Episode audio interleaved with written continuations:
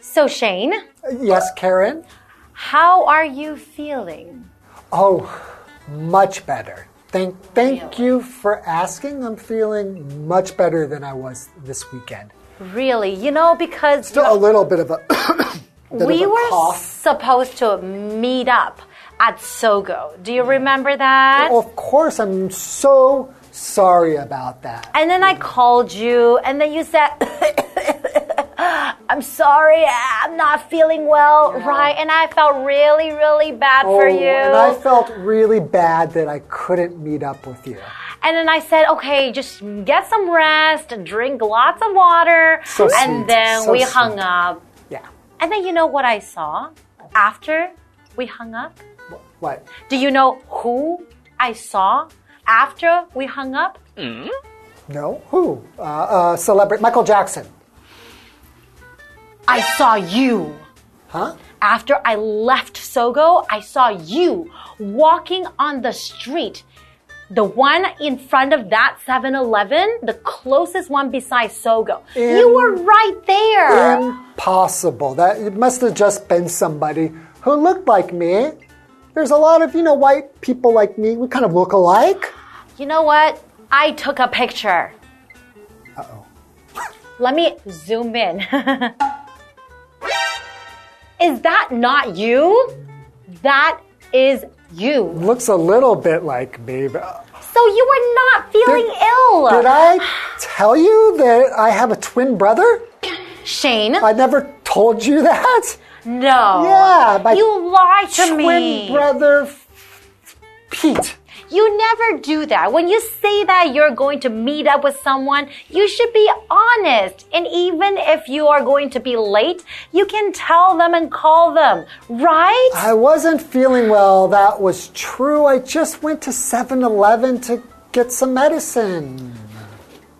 Look at you in the picture. Look at you. You were laughing with a friend. All right, it won't happen again. I'm so sorry. Why don't we get into today's lesson?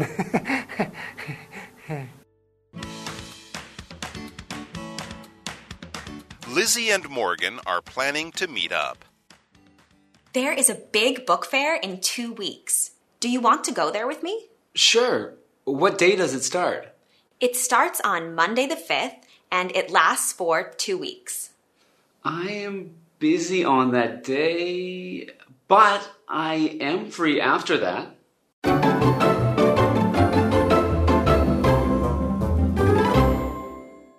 Hi, everyone. Today we are looking at part A of Let's Meet Up. yes, welcome to ABC Interactive English. Mm-hmm. Yeah, so what does it mean to meet up? So to meet up means to meet somebody, especially by plan. So you have a plan to meet somebody, that means to meet up. That's right. And it's important to show up if you are planning to meet up with your friend. Okay, okay. For example, let's meet up at the park tomorrow at noon. Hmm. So we are looking at this dialogue between Lizzie and Morgan. Okay. So Lizzie and Morgan are planning to meet up. Hmm. Okay, So I'll be Lizzie and you can be Morgan. fantastic. So Lizzie starts off by saying, There is a big book fair in two weeks. Do you want to go there with me? So we're looking at this word fair. We said book fair, right? Right. So fair is a noun. So fair is like a special event where people show and sell things. So for example, Lisa is going to the job fair tomorrow. So if you're going to a job fair, mm-hmm. there will be many different companies. They might have their own tables or mm-hmm. booths, and then you can go and check out the jobs they have to offer. If you go to a book fair, then of hmm. course you're going to be looking at all kinds of books That's that right. you can buy. Uh huh. And usually, when you go to these book fairs, you can get good deals too. Yes. So Morgan says, sure. what day does it start? because it's important to find out the date and the time.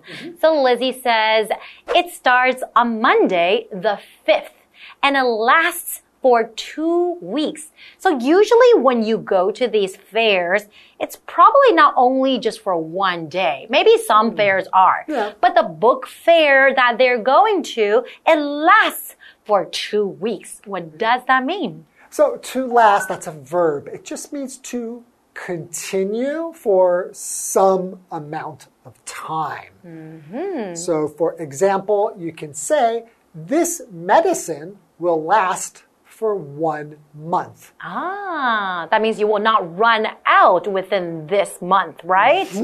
Okay. Exactly. So Morgan then says, I am busy on that day, but I am free after that. Okay, so it's important to tell people when you are available, when you can go and when you cannot go. Yeah, so here, if you're free, Mm-hmm. that means that you don't have any plans. That's right. It doesn't mean 我很自由. it's not that kind of free, and it's not like doesn't cost money. It just means Exactly. that you don't have any plans. Hmm, but he's busy though. That's the opposite of being free, right? Yes. So busy is an adjective. It just means that having lots to do or being occupied, like you have something planned, you have to do something. So for example, are you busy this weekend? That means do you have any plans this weekend? Or do you have time available to do something? Right. So free, like we said, so it's an adjective. Again, not busy, without any plans or something to do. Mm-hmm. So, for example, you could say, Hey, Karen? Karen, are you free tonight to come to my party? That means do you have time tonight to come to my party? I don't know. Because last time we were supposed to meet up and you didn't show up. Because I wasn't free. I was busy being sick. And hanging out with friends. Well, my, that was a doctor. That was a doctor that you saw. You thought it was my friend. Now, that was my doctor, and he was helping me buy medicine. It's very important to keep your promise to maintain your relationship with your friends, right? So when you want to meet up with friend with your friends, make sure you're not late and make sure that you show up. Right, Shane? That's right. Okay, how about let's take a quick break and we will be back and learn more about their dialogue between Lizzie and Morgan. Are you really mad at me? Yes.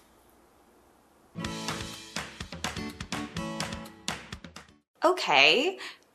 Do you want to meet up on Wednesday morning? Oh, I just remembered.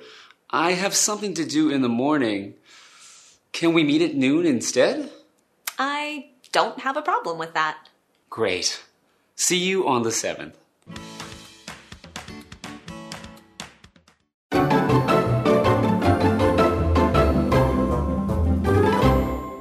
Welcome back, everybody. So before the break, we have Lizzie and Morgan, and they were going to go to a book fair. That's right. So they're trying to find a time to meet up, right? Mm-hmm. So what happens now? So Lizzie says, okay, do you want to meet up on Wednesday morning? Okay, so right now they're deciding on a day because Morgan was telling her that, oh, on a day that he's not available. He couldn't make it, but he can go on other days. So Lizzie picks Wednesday. Say, okay, how about meeting up on Wednesday morning? Okay, right. So Morgan says, Oh, I just remembered.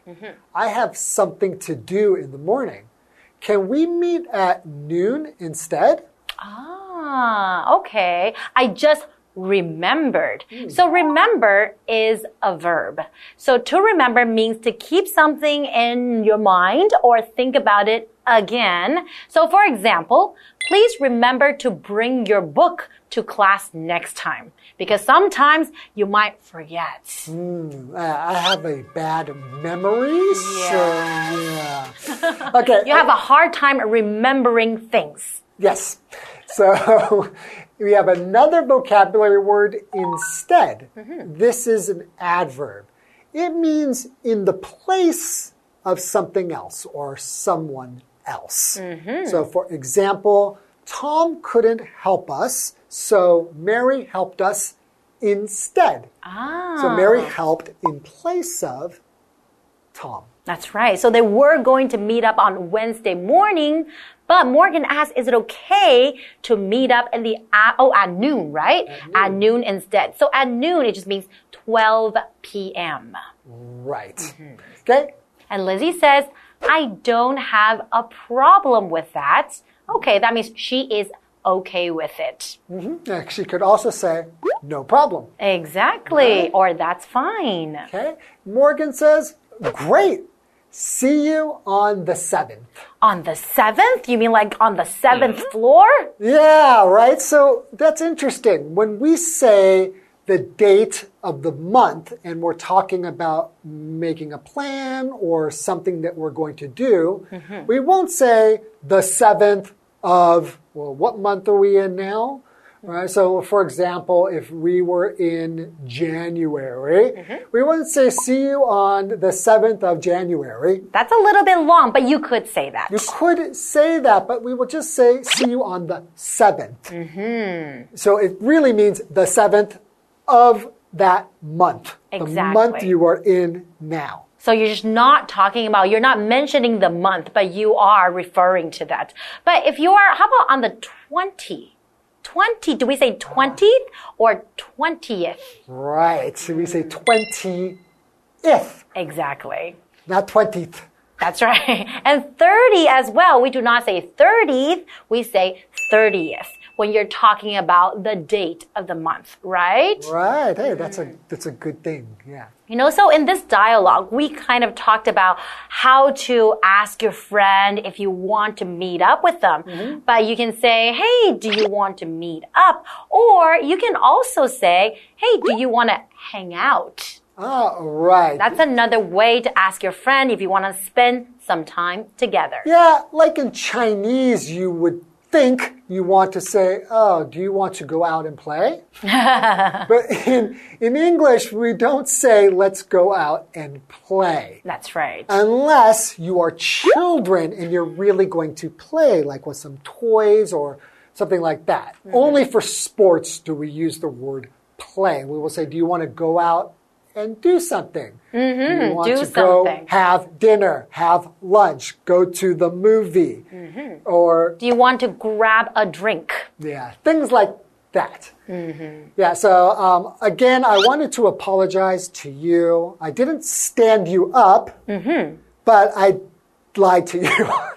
But stand me up. What does that mean? if I said I will be somewhere Mm-hmm. and then I didn't tell you I'm not going to be there and I didn't show up, Mm-hmm. I just didn't tell you, that is to stand somebody up. And it's very rude. You really hurt people's feelings. In Chinese, that's called 放鸽子.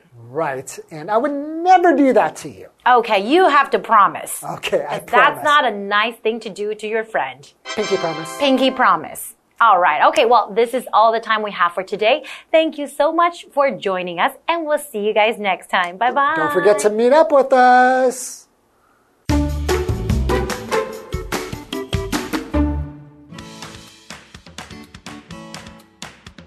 Lizzie and Morgan are planning to meet up. There is a big book fair in two weeks. Do you want to go there with me? Sure. What day does it start? It starts on Monday the 5th and it lasts for two weeks. I am busy on that day, but I am free after that. Okay. Do you want to meet up on Wednesday morning? Oh, I just remembered. I have something to do in the morning. Can we meet at noon instead? I don't have a problem with that. Great. See you on the 7th.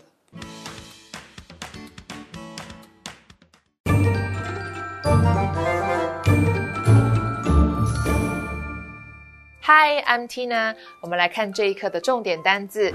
第一个，last，last 动词持续延续。The meeting lasted four hours.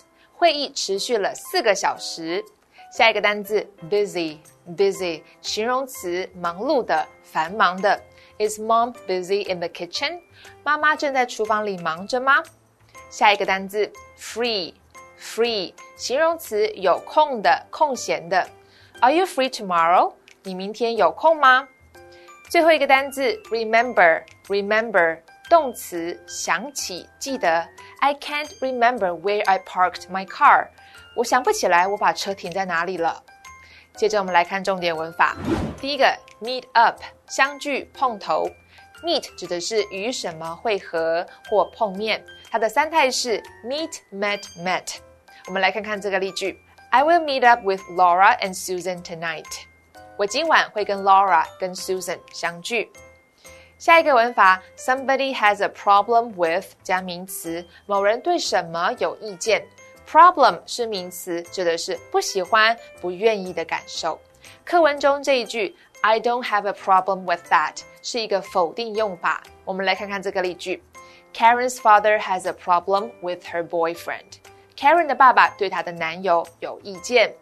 以上就是这一课的重点单词跟文法，我们下一课再见喽，拜拜。Today, we are going to talk about cold noodles. I love eating cold noodles, and you can get them anywhere in Taiwan. But we're not talking about any kind of cold noodles today. We're going to talk about cold noodles in Jiayi. And what's so special about them? They put mayonnaise on top of it. A lot of people told me that it's very, very delicious. So let's take a look. In Chiayi, there is an especially unique dish. It's called mayonnaise cold noodles, one of Chiayi's specialties. Like other cold noodles, they include sesame sauce, soy sauce, cucumber, garlic, and so on. But in Chiayi, the cold noodles are also topped with mayonnaise. In Chiayi, the mayonnaise used for cold noodles is also called white vinegar. No one exactly knows where the name white vinegar came from. Some people think it has to do with its ingredients. The Japanese style mayonnaise used in this dish usually contains white sugar and vinegar. Different from ordinary cold noodles, Chiayi mayonnaise cold noodles use flat noodles, otherwise known as sprout noodles. This kind of noodle pairs best with a thick sauce. Besides white vinegar, other ingredients and sauces are also added to the dish to improve its flavor. Mayonnaise cold noodles are very refreshing, especially on a hot day. The combination of white vinegar and other sauces is perfect. Some people also order a cold dish as one of their side dishes. Preserved eggs and tofu are common cold dishes. There are many shops in Chiayi that sell mayonnaise cold noodles. If you want to eat something found only in Chiayi, mayonnaise cold noodles are your best bet. After learning about the cold noodles in Jiayi, I'm getting really, really hungry already. So next time when you visit Jiayi, don't forget to try their unique mayonnaise cold noodles. And this is all the time we have for today, and we'll see you guys next time. Bye bye.